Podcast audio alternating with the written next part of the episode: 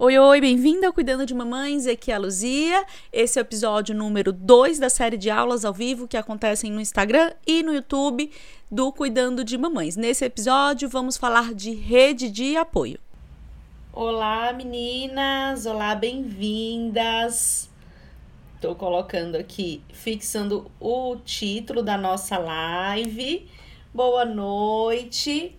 Nossa aula aberta de rede de apoio. Estou muito feliz que essa aula está acontecendo aqui. Adoro trazer aulas abertas para vocês, então vai ser bem gostoso. Vocês vão poder perguntar o que quiserem, né? Peguem papel, peguem caneta para anotar o que de fato a gente vai aprender aqui. Vou trazer conteúdo, mas conto também com a participação de vocês para vocês poderem ir guiando, né, de acordo com as dúvidas, com tudo que vocês têm ali para tirar mesmo de dúvida nessa aula aberta. Aproveitem bastante essa aula aberta, né? A gente sabe que é, é uma aula que geralmente eu só dou na capacitação, é uma aula que geralmente eu falo, faço com as minhas alunas e eu tô fazendo aqui de uma forma aberta no Instagram para todo mundo acessar, tanto quem é psicóloga, quanto é gestantes, puérperas, rede de apoio, quanto também qualquer outro profissional que cuide da saúde da mulher, tá? Então ainda dá tempo de você pegar o seu papel e a caneta corre, manda também aqui nessa setinha que tem aqui embaixo para suas amigas, para as gestantes, para as puérperas, para as psicólogas que, né, que você conhece, que estudam com você ou estudaram com você, porque vai ser uma aula bem esclarecedora. Bom, boa noite todo mundo que está entrando agora e vamos embora falar de rede de apoio, como atuar com a rede de apoio para o bem-estar tanto da gestante quanto da puérpera, tá? Eu vou aqui dar boas-vindas para vocês. Ok, vamos lá. Bom, gente, não vou enrolar, vou começar com conteúdo real, conteúdo prático mesmo. Não esqueçam, tá? De depois compartilhar esse momento, tirem print, me marquem depois para eu ver o rostinho de vocês assistindo essa aula né? E preparei com muito carinho para trazer para vocês. Então, a primeira coisa que eu quero trazer, né? Bem-vinda, gente que está entrando. Primeira coisa que eu quero trazer para vocês é por que é importante a gente atuar na rede de apoio?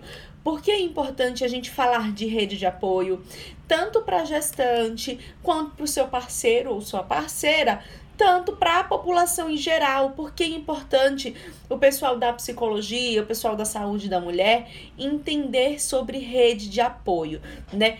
O, o que isso vai mudar no nosso caminho profissional. E aí, já começando por um, uma vertente aqui que eu pensei em trazer para vocês, é o profissional de saúde que não fala sobre rede de apoio, que não sabe atuar com rede de apoio, é um profissional que precisa melhorar. Ele está um pouco em déficit porque ele não atua diretamente em algo que vai ali proporcionar o bem-estar dessa mulher, o bem-estar dessa gestante, dessa puérpera, tá? Então, eu tô vendo aqui que tem um monte de psicóloga. Então, se você é psicóloga e você atua com mulheres em geral, você sabe que em algum momento você pode pegar ali uma gestante ou uma puérpera para atender. E se você atende gestante puérperas e você não sabe nada sobre rede de apoio, você não sabe atuar com rede de apoio, fique atenta. Você precisa melhorar nesse quesito, porque é mega importante, tá? Mas aí eu vou te ajudar. Vou falar de uma forma bem abrangente para as psicólogas, mas também com a linguagem simples para qualquer mulher, qualquer homem, qualquer pessoa, qualquer ser humano que esteja aqui possa entender e levar isso para sua prática diária, tá? Vamos começar a anotar? Primeiro ponto, grava aí na cabeça, anota. Rede de apoio é todo mundo que apoia, que ajuda essa gestante, essa puérpera, essa família, tá? Então, é, eu falo assim: quem, quem pode ser rede de apoio? A gente tem três tipos que a gente vai pensar aqui tá bom? Então vamos lá. Primeiro tipo é a rede de apoio profissional. Não tá em ordem de importância, tá, gente? Primeiro, segundo, terceiro, é em ordem de separação para vocês entenderem mesmo. Gente, quem está entrando, seja bem-vindo. Compartilhe essa live com uma psicóloga, com um psicólogo, com um profissional de saúde, com gestantes, com puérperas. Me ajudem a alcançar mais pessoas. Então, vamos falar dos três tipos. Primeiro tipo, a rede de apoio profissional. Quem é a rede de apoio profissional? Pensa comigo, é todo profissional que vai ajudar essa família gestante ou puérpera a lidar ali com as situações rotineiras. Então, a psicóloga, o psicólogo, né? Então, eu sou uma rede de apoio profissional para as minhas pacientes, obstetra, doula, enfermeira, uh, pediatra, todos esses fisioterapeuta, todos esses profissionais são rede de apoio profissional. Ah, Luzia, mas tem ali uma troca do dinheiro e está prestando serviço. Não deixa de ser uma rede de apoio. Vou te dar um exemplo. Se a puérpera tem um bebê, né, lógico, né, tem, tem um bebê pequeno, né, se ela é puérpera, e aí esse bebê engasga, ela vai ligar para o pediatra dela, para a pediatra dela. Veja, o movimento de pensar quem é que pode me ajudar já significa que essa pessoa é uma rede de apoio, tá? Então, primeiro tipo que eu citei aqui para vocês é a rede de apoio profissional, que inclui eu enquanto psicólogo, e se você tá aqui é psicólogo ou outro profissional de saúde, te inclui também. É importante ter muito claro duas coisas dessa rede de apoio profissional. Um, quem é aquela rede de apoio que na emergência vai atender essa mulher, tá? Ou essa família. E quem é a rede de apoio profissional que de repente não é para uma emergência, né? Cris, bem-vinda. Tô muito feliz de te ter aqui, viu? Então, é, quem é aquela rede de apoio que não é de emergência, né? Então, de repente, o obstetra no puerpério, né? Que não, nenhuma intercorrência, ela de repente vai perguntar é, quando pode voltar a relação sexual. Veja, isso não tem uma urgência, ele não vai responder imediatamente. Então a gente precisa ajudar essa mulher a separar essas coisas. Olha, numa urgência você vai procurar tais profissionais, você vai para uma emergência, qual é o hospital que seu plano de saúde pega, ou na rede do SUS, qual é o hospital que você deve procurar numa emergência. Isso é ajudar essa pessoa a entender ok, se alguma coisa acontecer, eu tenho para onde correr, tá?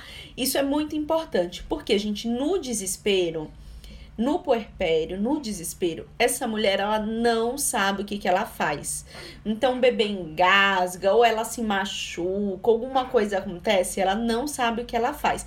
No processo de terapia, a gente vai auxiliar. Então, no pré-natal psicológico, eu vou auxiliar a minha gestante a entender que a rede de apoio profissional é importante, que ela precisa saber, por exemplo, quais hospitais ela pode ir, ela precisa saber para quem é o profissional que ela vai ligar em cada situação? Cadê o telefone desse profissional? Então, uma consultora de amamentação, outra outra pessoa que é de uma rede de apoio profissional, a babá, a funcionária da casa, são perfeitas redes de apoio profissional, tá? Tá ficando claro? Esse é a primeira rede de apoio, tá? E aí a gente tem que entender uma outra coisa. Essa mulher ela pode ter condição de ter uma rede de apoio paga, então a babá, uma funcionária, é, uma, um, um plano de saúde, médico particular, psicóloga particular, ou ela pode não ter essa condição. E aí a gente vai recorrer aos profissionais da rede do SUS, tá? E aí a gente precisa entender ali na sua região, mesmo que eu atenda, por exemplo, uma paciente de uma outra regi região, falar, olha, vamos começar a pesquisar na sua região, para onde que você corre se alguma coisa acontece, tá? Ponto. Fechou rede de apoio profissional? Vamos pro segundo tipo de rede. Gente, minha unha tá terrível, que eu já pintei o cabelo, ó, tô toda manchada. Então vamos pro segundo tipo de rede de apoio que é mega, mega importante. É a rede de apoio pessoal. Para quem que eu vou ligar quando eu estiver triste? Essa rede de apoio pessoal, aí um parêntese muito grande aqui para vocês, anotem, gente, essa aula aberta é uma aula assim que eu queria muito que vocês saíssem aprendendo, perguntem, tá? Essa rede de apoio pessoal, eu digo assim, eu digo assim para as minhas pacientes gestantes, Olha, se tiver muito, muito difícil aguentar, se você tiver numa situação que você não consegue pegar o bebê porque ele tá chorando muito, se tiver numa situação que você precisa desabafar, que você precisa de um colo, quem é que vai te dar colo? Essa é a rede de apoio que eu chamo de rede de apoio pessoal, tá? quem é que vai te dar colo? A gente precisa, porque muitas vezes a pessoa que vai ajudar com a casa não é a pessoa que vai dar colo. Então ela precisa pensar antes do puerpério. Quem é aquela amiga que eu confio tanto que numa situação que eu esteja arrasada, eu posso ligar sem medo do julgamento? Quem é aquela amiga? Quem é aquela pessoa, aquele amigo que pode ser três horas da manhã, se eu precisar ligar chorando, essa pessoa vai me dar cola, ela vai me acalmar. Ou de repente ela vai vir na minha casa e vai pegar o meu bebê e vai dizer assim: vai ali tomar um banho, descansar. Essa rede de apoio, gente, é a rede de apoio que as mulheres sentem mais falta. Porque no puerpério tem-se o medo de pedir colo e ser julgada. Julgada no sentido de eu acho que vai faltar empatia eu acho que eu acho que eu já vou ler a sua pergunta, tá, Flávia? Eu acho que as pessoas vão me julgar. Ai, não vou ligar para ninguém não, porque vão dizer assim: "Ai, meu Deus, que saco, não queria tanto ter filho e agora tá aí descabelada" né? Então, essa rede de apoio pessoal é muito importante. E ainda na gestação, é importante que você, se você tá grávida ou se você é psicólogo e atua, né, nessa fase com essas mulheres, com essas famílias, é importante que você ajude essa pessoa a pensar quem é é a sua mãe, é uma amiga, é o seu marido. Ah, Luzia, mas pai não é, é marido, esposa, né, gente, aqui? ok, né? É pai, é companheiro, mãe, né? Uma segunda mãe não é rede de apoio. Quem disse? Né? Quem disse? Não é rede de apoio, gente, no sentido de trocar a fralda do bebê, que é uma terceira vertente da rede de apoio que eu já vou falar. Mas é uma rede de apoio emocional. Quantas e quantas puérperas eu acompanho que no meio da tarde liga pro parceiro e fala assim. E aí eu falo parceiro, mas pode ser parceira, tá? e fala assim: Meu Deus, tá muito difícil. Eu preciso de ajuda para aguentar. E a pessoa quer uma palavra. Luzia, mas é obrigação cuidar do bebê. Sim, é obrigação cuidar do bebê. Mas veja, é uma rede de apoio emocional, tá? Então, essa rede de apoio pessoal é essa que vai dar colo. A Flávia tá perguntando assim: a psicóloga pode fazer esse papel? Da rede de apoio pessoal, né, Flávia? No caso, quem não tem amigos ou familiares próximos, pode, Flávia, pode. E aí é uma rede de apoio profissional. O que não, o que e aí eu vou explicar isso para você melhor daqui a pouco, quando eu falar da terceira, tá? Depois que eu falar da terceira. Mas uma pessoa, ela não precisa ser só um tipo de rede de apoio. Então, às vezes, a psicóloga é sim a rede de apoio pessoal. Então, emocional, no desespero, vai ligar para psicóloga. E qualquer outra pessoa pode encaixar ali em vários tipos de rede de apoio. Por que eu separo? Porque não é comum, por exemplo, uma pessoa, vamos supor, a mãe dessa mulher, ela ser os três tipos de apoio, que eu vou falar do terceiro ainda, tá? Ela ser os três tipos de apoio. A gente precisa entender que muitas vezes a gente vai recorrer a coisas diferentes para pessoa, com pessoas diferentes. Então, quando eu precisar de colo, de repente eu recorro a uma pessoa, ou quando meu filho tiver com febre, eu recorro a outra pessoa. E quando a minha casa tiver bagunçada, de repente eu recorro a outra pessoa. Tá? Mas eu posso recorrer tudo isso numa mesma pessoa? Posso, tá? Posso. Muitas vezes vai acontecer, não é o mais comum. E o que acontece? Quando a gente não tem essa clareza, fica assim: ah, não, a minha mãe até me ajuda, sabe? Mas eu não sei, eu não consigo chorar na frente dela. Porque, na verdade, sua mãe é um outro tipo de rede de apoio no sistema familiar de vocês. Você precisa de uma outra pessoa que vai te ajudar ali na rede de apoio pessoal, com as emoções, tá? Tá claro? Mas pode sim ser um profissional, né? Essa rede de apoio pessoal emocional pode ser um profissional, pode ser uma psicóloga, sim, não tem problema. A gente separa a fim didático da pessoa entender que nem sempre ela vai encontrar no mesmo ser, no mesmo sujeito, todas as ajudas que ela precisa. No entanto, sim, ela pode encontrar no mesmo ser todas as ajudas que ela precisa, tá bom? Uma outra coisa a terceira forma de apoio, a terceira forma de rede de apoio é a rede de apoio que eu chamo de funcional. É aquela pessoa que, aí, por exemplo, a rede, a babá, a funcionária da casa, vamos supor, ah, tem uma funcionária que me ajuda em casa, limpa as coisas para mim. Ela é uma rede de apoio profissional? É, mas ela é também uma rede de apoio funcional. O que seria a rede de apoio funcional? é aquela pessoa. Gente, se eu estiver indo rápido, vocês me falam que eu vou mais devagar, tá?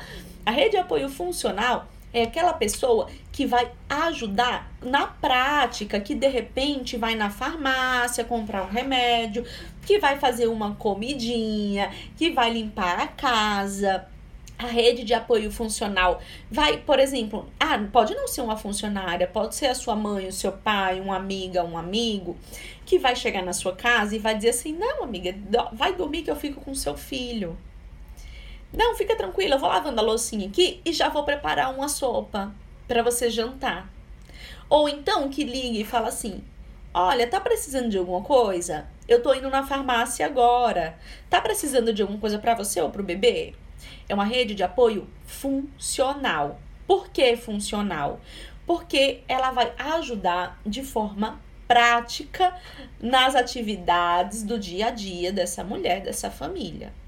E aí pode ser, por exemplo, que ela tenha um funcionário em casa que seja a rede de apoio profissional, porque é uma profissional, emocional, porque às vezes está a vida toda trabalhando com essa pessoa e também prática, porque cuida da casa. Pode ser. Pode estar tá todo mundo em uma pessoa? Pode estar tá todo mundo numa pessoa, nesse sujeito abençoado, né, gente? Mas pode não estar. Tá. E precisa estar tá muito claro isso na cabeça das pessoas. Porque eu não posso esperar que de repente uma pessoa que nunca foi uma pessoa de me dar colo no meu puerpério me dê tanto colo quanto eu preciso.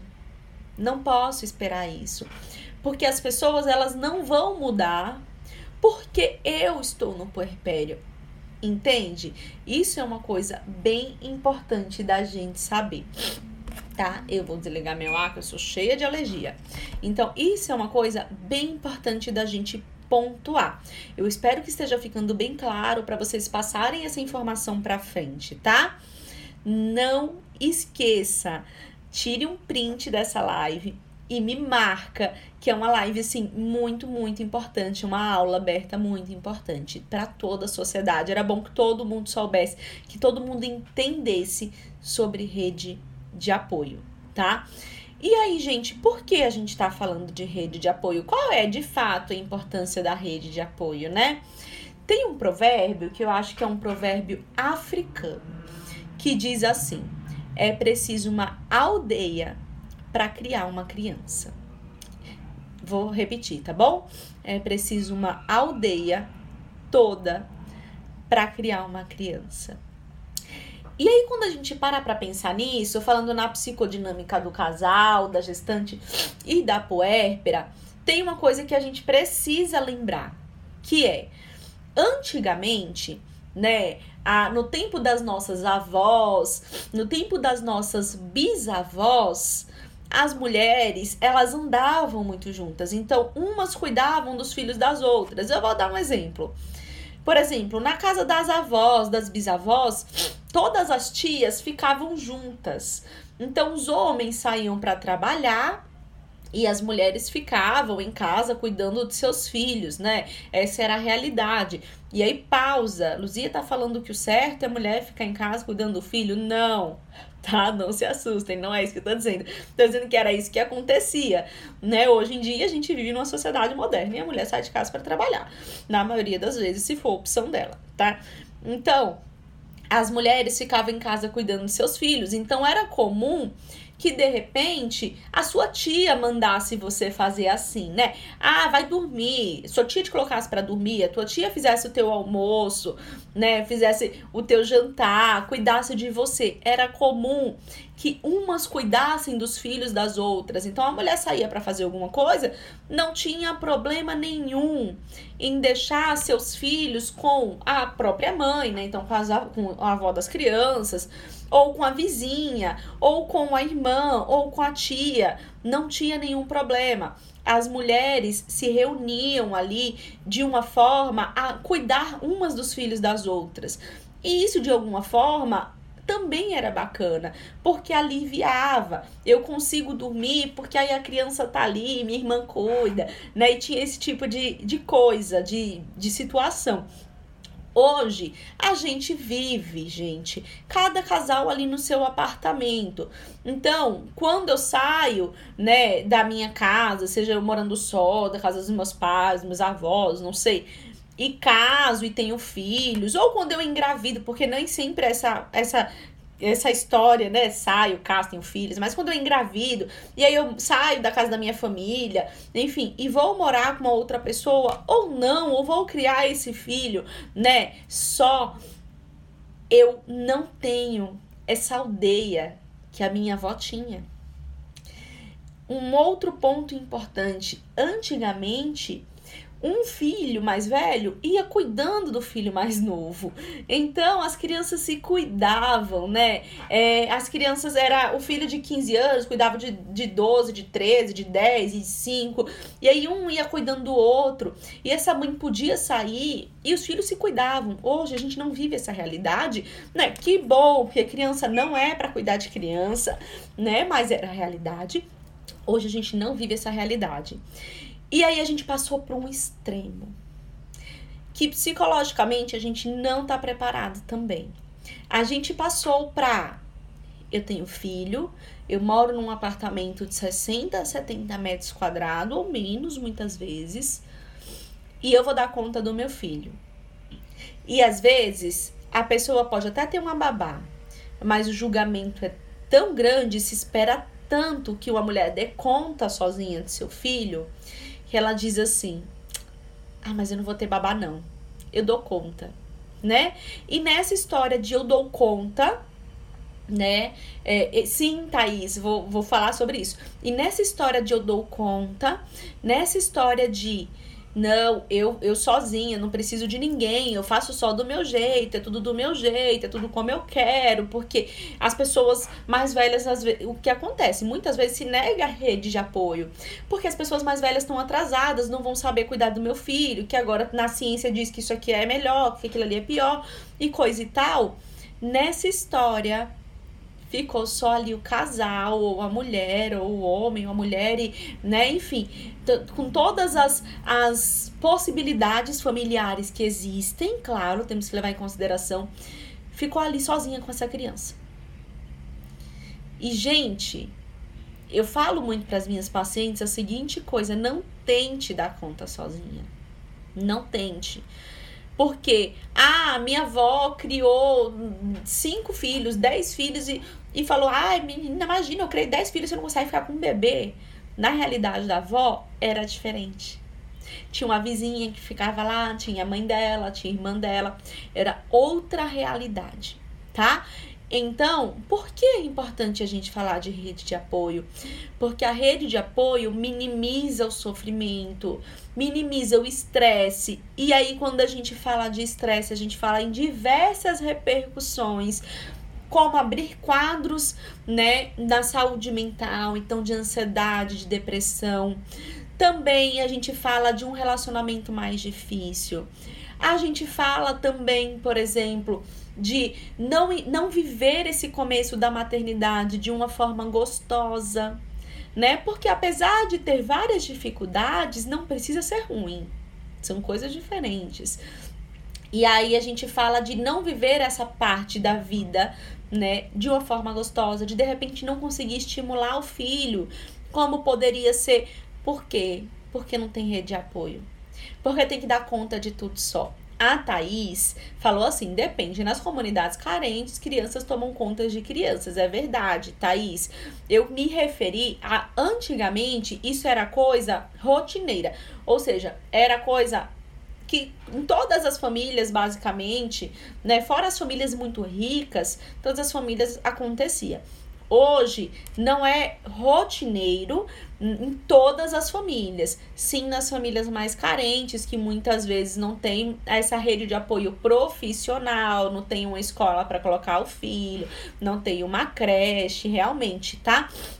Mas ainda assim, muitas até conseguem, por exemplo, deixar na vizinha. É comum sim, mas também tem suas. É, não, não é, é por falta de opção. Não é comum, é por falta de opção tá?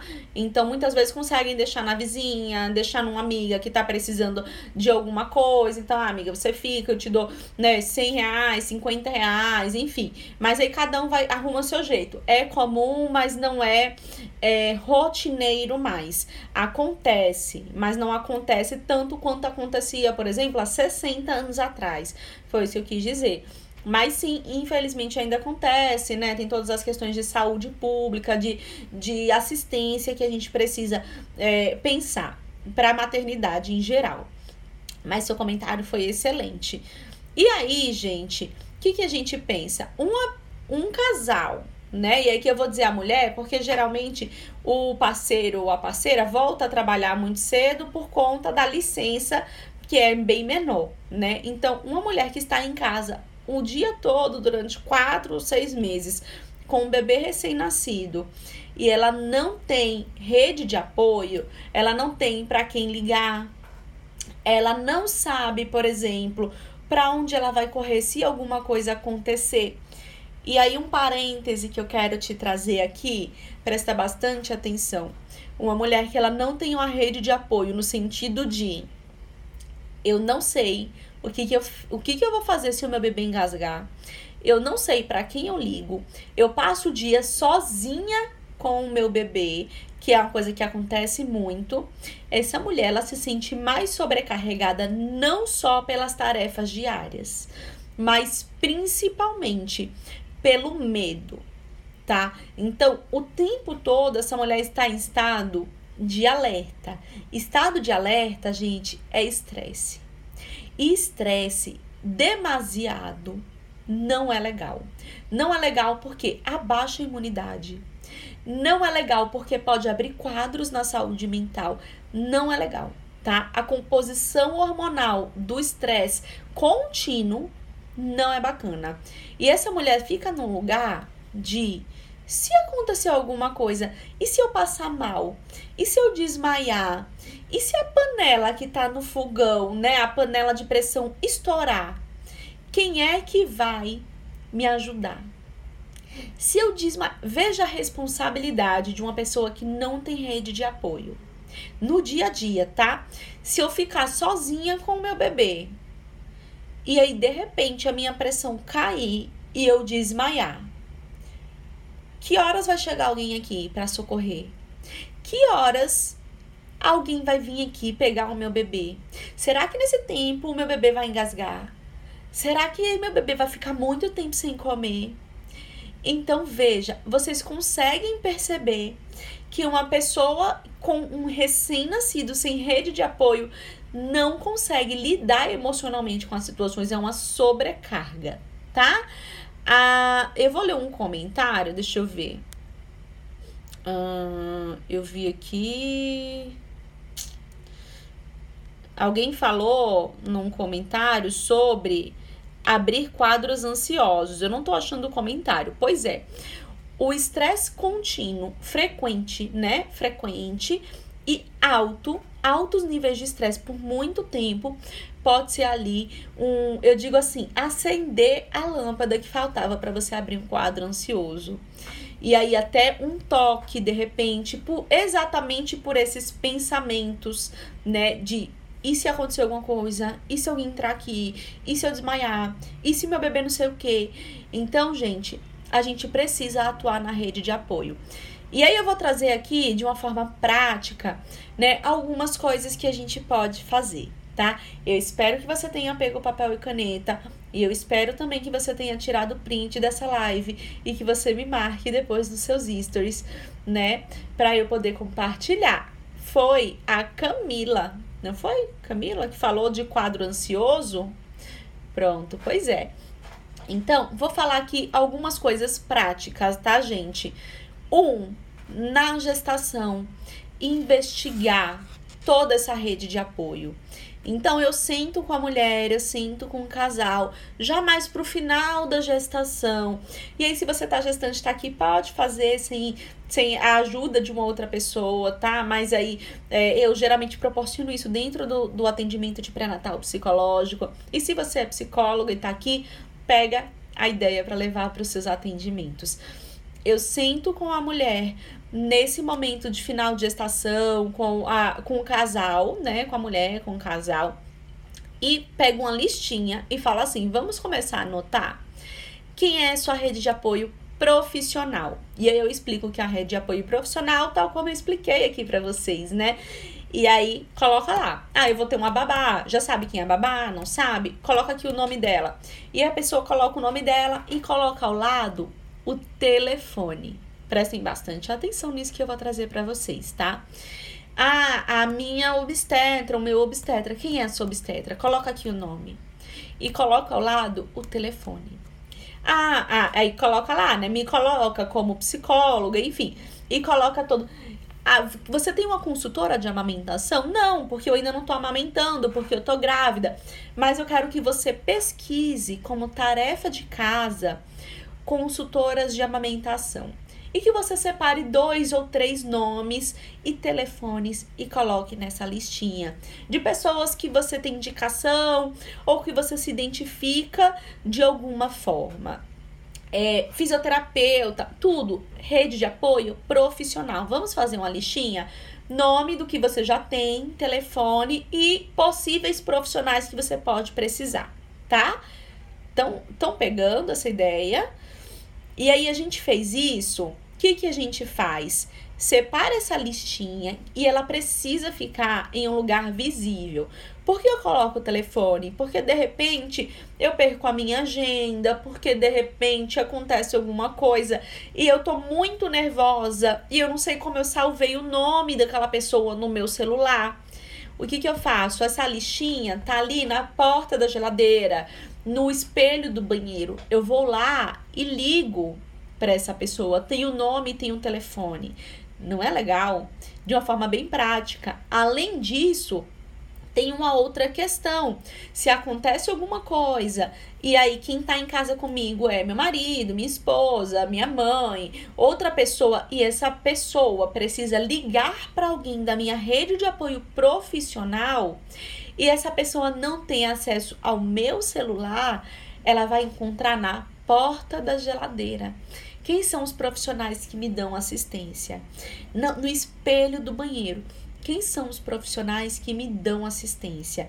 Então, não é incomum de, às vezes, o parceiro, é, a parceira, o parceiro, né, a mãe tá na dúvida, né, tá achando que a pessoa tá num baby blues muito forte, será que é uma depressão?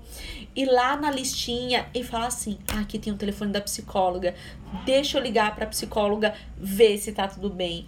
Deixa eu ligar para a psicóloga me esclarecer alguma coisa. Aqui tá o telefone do obstetra. Então, olha o barulho da rua, né, gente? Tá chegando aí. Aqui tem o telefone do obstetra, então de repente a minha filha tá com uma febre pós-cirurgia. Aqui na porta da geladeira eu tenho o telefone do obstetra dela e eu posso ligar para saber se está tudo bem, se precisa ir para uma emergência ou não. Tá ficando claro? A gente ajuda um a mulher a ter acesso fácil E dois, a própria rede de apoio doméstica dela, né? Que é essa rede de apoio funcional, que é essa rede de apoio pessoal, né, emocional, a gente ajuda essas pessoas a encontrar os profissionais. Que nem sempre vai ser fácil achar o telefone, nem sempre vai ser fácil conseguir ligar no urgência, tá bom? E aí a gente faz essa lista, uma sessão, tarefa para casa, procurar ali consultora de amamentação, coisa e tal, né? E essa lista fica num lugar acessível. Uh, a Ariadne falou que a meia, a meia dica da listinha da rede de apoio em lugar acessível é maravilhosa, viu? Porque as outras pessoas vão conseguir acessar caso alguma coisa aconteça. E isso, gente, é muito importante no puerpério, que é um momento tão delicado, tá? E aí a gente pesquisou ali, talvez, é, enfermeira, é, vamos dizer, consultora da amamentação, tá tudo ali. Vamos passar para os outro, outros tipos de rede de apoio. Então, vamos fazer uma listinha. Coloca. Aí, essa aqui a pessoa não precisa deixar exposta. Ela pode deixar na gaveta do criado mudo dela, ela pode deixar é, no, na porta do guarda-roupa, né, na agenda do lado da cama, ela pode deixar em um outro lugar. Eu quero que você liste, eu falo dessa forma, tá, gente? Camila falou que minhas dicas, minhas dicas práticas são 10. Obrigada. Então eu faço assim, eu quero que você liste todo mundo que você pode de repente ligar se você não estiver bem. Quem é? Eu coloco assim, quem é a pessoa que se você entrar numa crise muito grande, e você não conseguir contato, por exemplo, comigo, sou sua psicóloga, quem é que vai te acalmar? Quem é a pessoa que vai poder passar e comprar uma sopa para você? Aí eu coloco, quem é que tem disponibilidade de fazer coisas na rua? Fulana, minha amiga fulana, telefone e tal. Quem é que tem disponibilidade emocional. Porque, gente, nem tudo vai recorrer a psicóloga. Então, de repente, eu tô num momento um pouco mais angustiada, mas não é uma crise ainda. Não preciso ligar uma emergência para minha psicóloga, porque eu vou ter sessão amanhã ou depois de amanhã. Mas eu queria tanto conversar. Quem é a pessoa que vai te dar colo? Coloca aqui, colo, e o nome da pessoa e o telefone da pessoa. E aí a gente vai ajudar essa pessoa, essa mulher, esse casal a fazer essa listinha. E se o parceiro ou a parceira, caso exista, né, essa, esse parceiro ou a parceira estiver junto no atendimento, é também viável a gente questionar, levantar também essa possibilidade de parceiro ou parceira, né? Quando tiver muito difícil para você, quem é que você recorre? Porque a gente não pode esquecer que a outra pessoa também vai ter momentos difíceis nesse puerpério. E o que acontece? Eu vou dizer que no caso de homens, tá? De homens, mas aí a gente, né, é, vai. Tem todas as variedades, né, de composições familiares, tá? Então, é comum os homens estarem esgotados e eles recorrerem a beber, recorrerem a sair de casa para jogar futebol ou passar o dia e a noite trabalhando e não querer voltar para casa porque em casa a barra tá difícil com um bebê recém-nascido. E aí a gente precisa conscientizar esse parceiro. Olha, as coisas podem ser difíceis, podem não ser também. Não quer dizer. Veja, tudo isso não quer dizer que o puerpério é um bicho de sete cabeças. Mas vamos nos preparar caso seja difícil. Para quem você, parceiro, vai ligar? É para sua mãe? É para sua sogra, para seu sogro? É para o seu pai? É para aquele amigo? Aquele amigo, ele vai te sugerir o quê? Ele vai te ouvir, ou ele vai falar assim: ah, mano, bora beber. Vamos pensar quem são as pessoas que você vai recorrer. Isso é bem importante. E aí a gente faz essa lista toda, tá? A Thaís perguntou: e o psicólogo entra em contato com essa rede de apoio também? Thaís, isso é uma coisa muito delicada. Veja, a gente entra em contato com a rede de apoio principal. O que é a rede de apoio principal? É eu falo assim, quem que vai ficar com você em casa no dia a dia?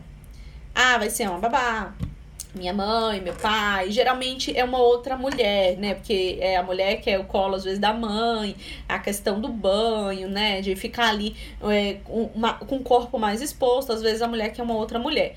Essa pessoa que a gente que tá diretamente, sim, a gente pode entrar em contato. Agora, eu vou sair falando com as amigas dela? Não, não vou, tá? Eu entro em contato com a rede de apoio profissional toda então, quem é o obstetra que acompanha, eu entro em contato com essa pessoa, porque tem coisa que o obstetra vai observar e eu não vou, tem coisa que eu vou observar, o obstetra não vai, tá? Eu entro em contato com a rede profissional principal toda e ali, além do parceiro ou parceira, a pessoa que vai estar tá ali no dia a dia com essa mulher. Sim, tá bom? Mas nem sempre isso vai acontecer porque nem sempre essa mulher vai querer que eu entre em contato, por exemplo, com a babá ou então com a mãe, mas é bem legal se você conseguir entrar em contato com os avós, tá? Que são um tipo de rede de apoio na maioria das vezes, mas podem não ser, de repente essa mulher pode não ser próxima dos pais, e aí eu não entro em contato, mas se for próxima dos pais é bem legal se você conseguir este contato, tá bom?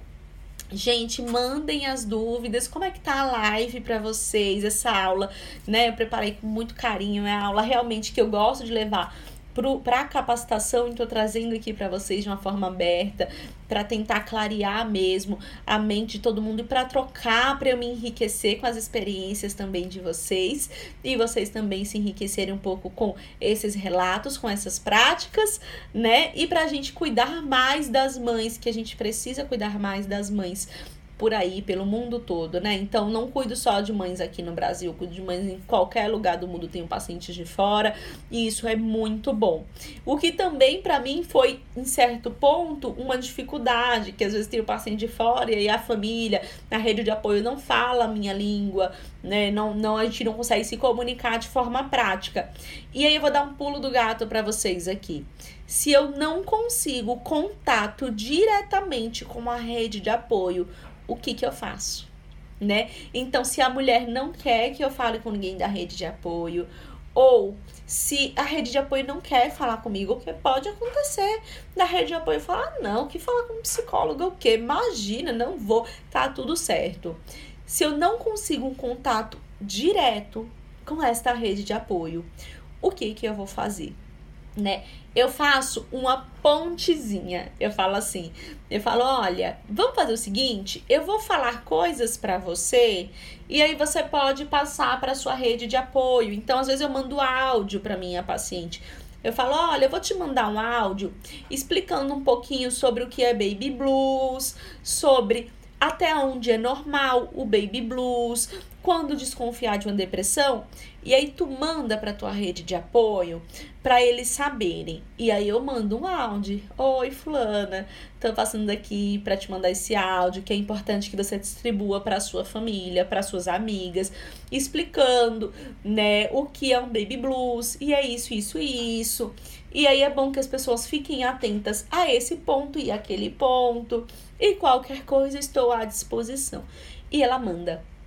Então, às vezes eu não consigo contato direto com a rede de apoio, mas não tem problema, tá? Então, às vezes o parceiro ou a parceira não quer vir na sessão, o que, que eu faço? Falo, acalma o coração, não deixe de fazer o pré-natal psicológico por isso. Vamos fazer essa ponte. Então, vou trazer reflexões para você. Você manda para a pessoa, né? Por mais que ela não responda nunca, uma coisa ela vai fazer: pensar. E é só isso que eu quero. Então, eu vou fazer essa ponte muitas vezes quando não tem a possibilidade de eu ter contato com essa rede de apoio, o que é bem legal a gente fazer pelo menos uma ponte, tá? Gente, eu espero que vocês estejam gostando dessa live. Né? Essa aula é, eu realmente acho que ela é útil para qualquer ser humano no mundo, não só para profissional de saúde, em especial para profissionais de saúde, psicólogas, mas, né, profissionais de saúde e psicólogas que estão dentro dos profissionais de saúde, né, mas para qualquer pessoa, qualquer gestante, qualquer pai, qualquer mãe, qualquer avó, qualquer avô, qualquer pessoa que trabalhe com bebês com gestantes e com puérperas. Então, espero que esteja sendo esclarecedor para vocês. Se alguém tiver alguma dúvida, me manda aqui embaixo que eu vou responder, tá? E aí, antes da gente finalizar, eu queria trazer, né, uma questão assim bem especial, que é a gente fala muito hoje nesses primeiros mil dias do bebê, que é da concepção até os dois anos do bebê. Então, a gestação, primeiro e segundo ano completo, são ali em torno de mil dias, né? E a gente fala muito desses mil dias do bebê. É importante a gente saber que a rede de apoio, ela não é fundamental apenas nos 45 dias. Né? A gente fala muito de puerpério em 45 dias e agora com toda a questão da vacinação, a gente está falando muito de gestantes e puérperas até 45 dias, né, de pós-parto. Mas não somente neste momento, mas nesses dois anos principalmente. Porque é o momento que a criança está se desenvolvendo mais mentalmente. E para essa criança ficar bem, gente, eu preciso que a família dela esteja bem, esteja boa, né? Então, para essa criança ela crescer adequadamente, ela desenvolver adequadamente, eu preciso que essa mulher, que esse parceiro ou parceira, né, esse pai, essa, essa mãe, enfim, eu preciso que esse núcleo familiar dela esteja de uma única forma, saudável mentalmente. Se essa mãe não tiver conseguindo andar por algum motivo, vai ser muito difícil. Agora, se ela estiver numa depressão profunda, vai ser extremamente difícil. Luzia, você está comparando doenças? Não.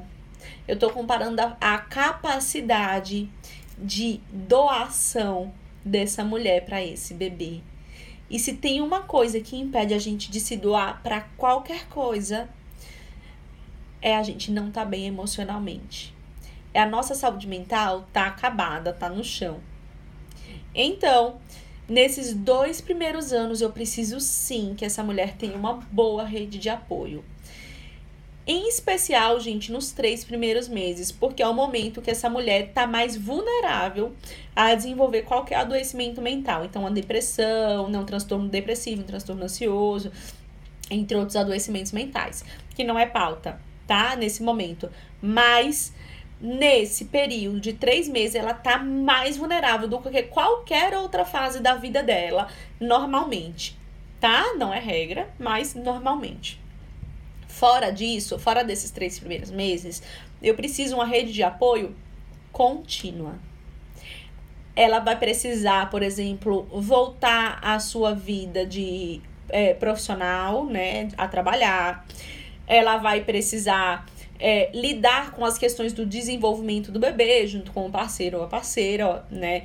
Provavelmente. Ela vai precisar lidar com as questões da, do desenvolvimento da maternidade e ela precisa estar bem. Lembra que eu falei do estresse? Pois é, se essa mulher ela, na gestação começar a ter picos de estresse, não ir diluindo esse estresse no pós-parto, isso piorar, ela não ter rede de apoio, e aí passa um ano, dois anos, esse período rico da vida desse bebê foi muito afetado pela falta de apoio, pela falta de saúde mental dessa mãe, desse pai, dessa família, desse núcleo familiar. Então eu preciso, de alguma forma, que as pessoas entendam que esses dois anos são fundamentais, não só para o bebê, para a mãe, para o pai, para o parceiro, enfim, né? Porque essas pessoas vão influenciar diretamente nesse bebê, tá? Então eu queria trazer esse recado para vocês. Eu espero que vocês tenham gostado dessa aula. Durou aqui 50 minutos juntinhas. Eu tô muito feliz por cada vida que tá aqui comigo, falando disso, né? Eu espero que vocês façam muitos posts, que vocês distribuam conteúdo sobre saúde mental, sobre saúde mental da mulher, da família, do bebê, rede de apoio. Eu espero que vocês coloquem isso nos atendimentos, na vida, na prática de vocês e coloquem isso na internet, porque por aqui, gente, a gente alcança muitas e muitas vidas, né? Então eu espero que vocês tenham gostado que tenham anotado muitas coisas. Eu vou deixar essa live salva, tá? Não sei por quanto tempo, então essa aula aberta ela vai ficar salva, mas não tem como eu te dizer se vai ser até amanhã, se vai ser até depois de amanhã. Eu não sei por quanto tempo. Então é importante que se você tem alguém para aprender esse assunto, você envie logo para a pessoa assistir logo, porque de repente se a gente resolve tirar do ar, todo mundo vai ter assistido, tá bom? Muito obrigado pelo carinho de vocês. Me marquem, por favor, que eu vou repostar todas. Se o perfil estiver aberto, eu consigo te eu consigo ver a sua marcação e te repostar, tá bom? Uh, a, a Thaís, eu vou só responder essa dúvida da Thaís. Thaís perguntou, ela falou que assistiu uma aula no sábado, que ouviu que se a mãe tem uma gestação estressante, pode atrasar o desenvolvimento do bebê. Sim, em partes, Thaís, não é definitivo. Então, não é uma relação assim. Tem uma gravidez estressante, o bebê vai ter um desenvolvimento pior. Não, mas pode acontecer. Tá? Como tudo na vida, não é o único fator que define, mas é um fator prediletor a ter um desenvolvimento mais tardio desse bebê por questões hormonais, né? Então, cortisol muito alto, adrenalina muito alto, tudo isso atrapalha sim o desenvolvimento do bebê, pode atrapalhar, não necessariamente, mas pode sim atrapalhar, tá? E também no pós-parto, lembra que eu acabei de falar? Se eu não tô bem comigo, se eu tô muito estressada, se eu tô muito irritada, se eu tô depressiva, se eu não tô bem, eu não consigo prestar uma boa assistência ao meu filho. E se eu não presto uma boa assistência ao meu filho e eu não tenho mais ninguém na rede de apoio para fazer isso por mim, porque outra pessoa sim pode fazer, eu posso também não estar tá desenvolvendo ali tão bem quanto poderia, né, esse bebê. Então a gente tem que atuar, gente, na gestação. Vamos diluir esses fatores estressores, tá? Vamos pegar, vamos ajudar esse casal, essa mulher a entender tudo que é estressor, diluir, trazer em terapia, trazer no pré-natal psicológico, mudar o comportamento, buscar recursos próprios internos para lidar com esses fatores, para a gente não correr tantos riscos, tá bom? Bom, Espero que vocês tenham gostado. Vou deixar salva. Muito obrigada pela presença de vocês. Teremos outras aulas abertas. Compareçam ao vivo, tá bom? Pra gente trocar muito. E um beijo.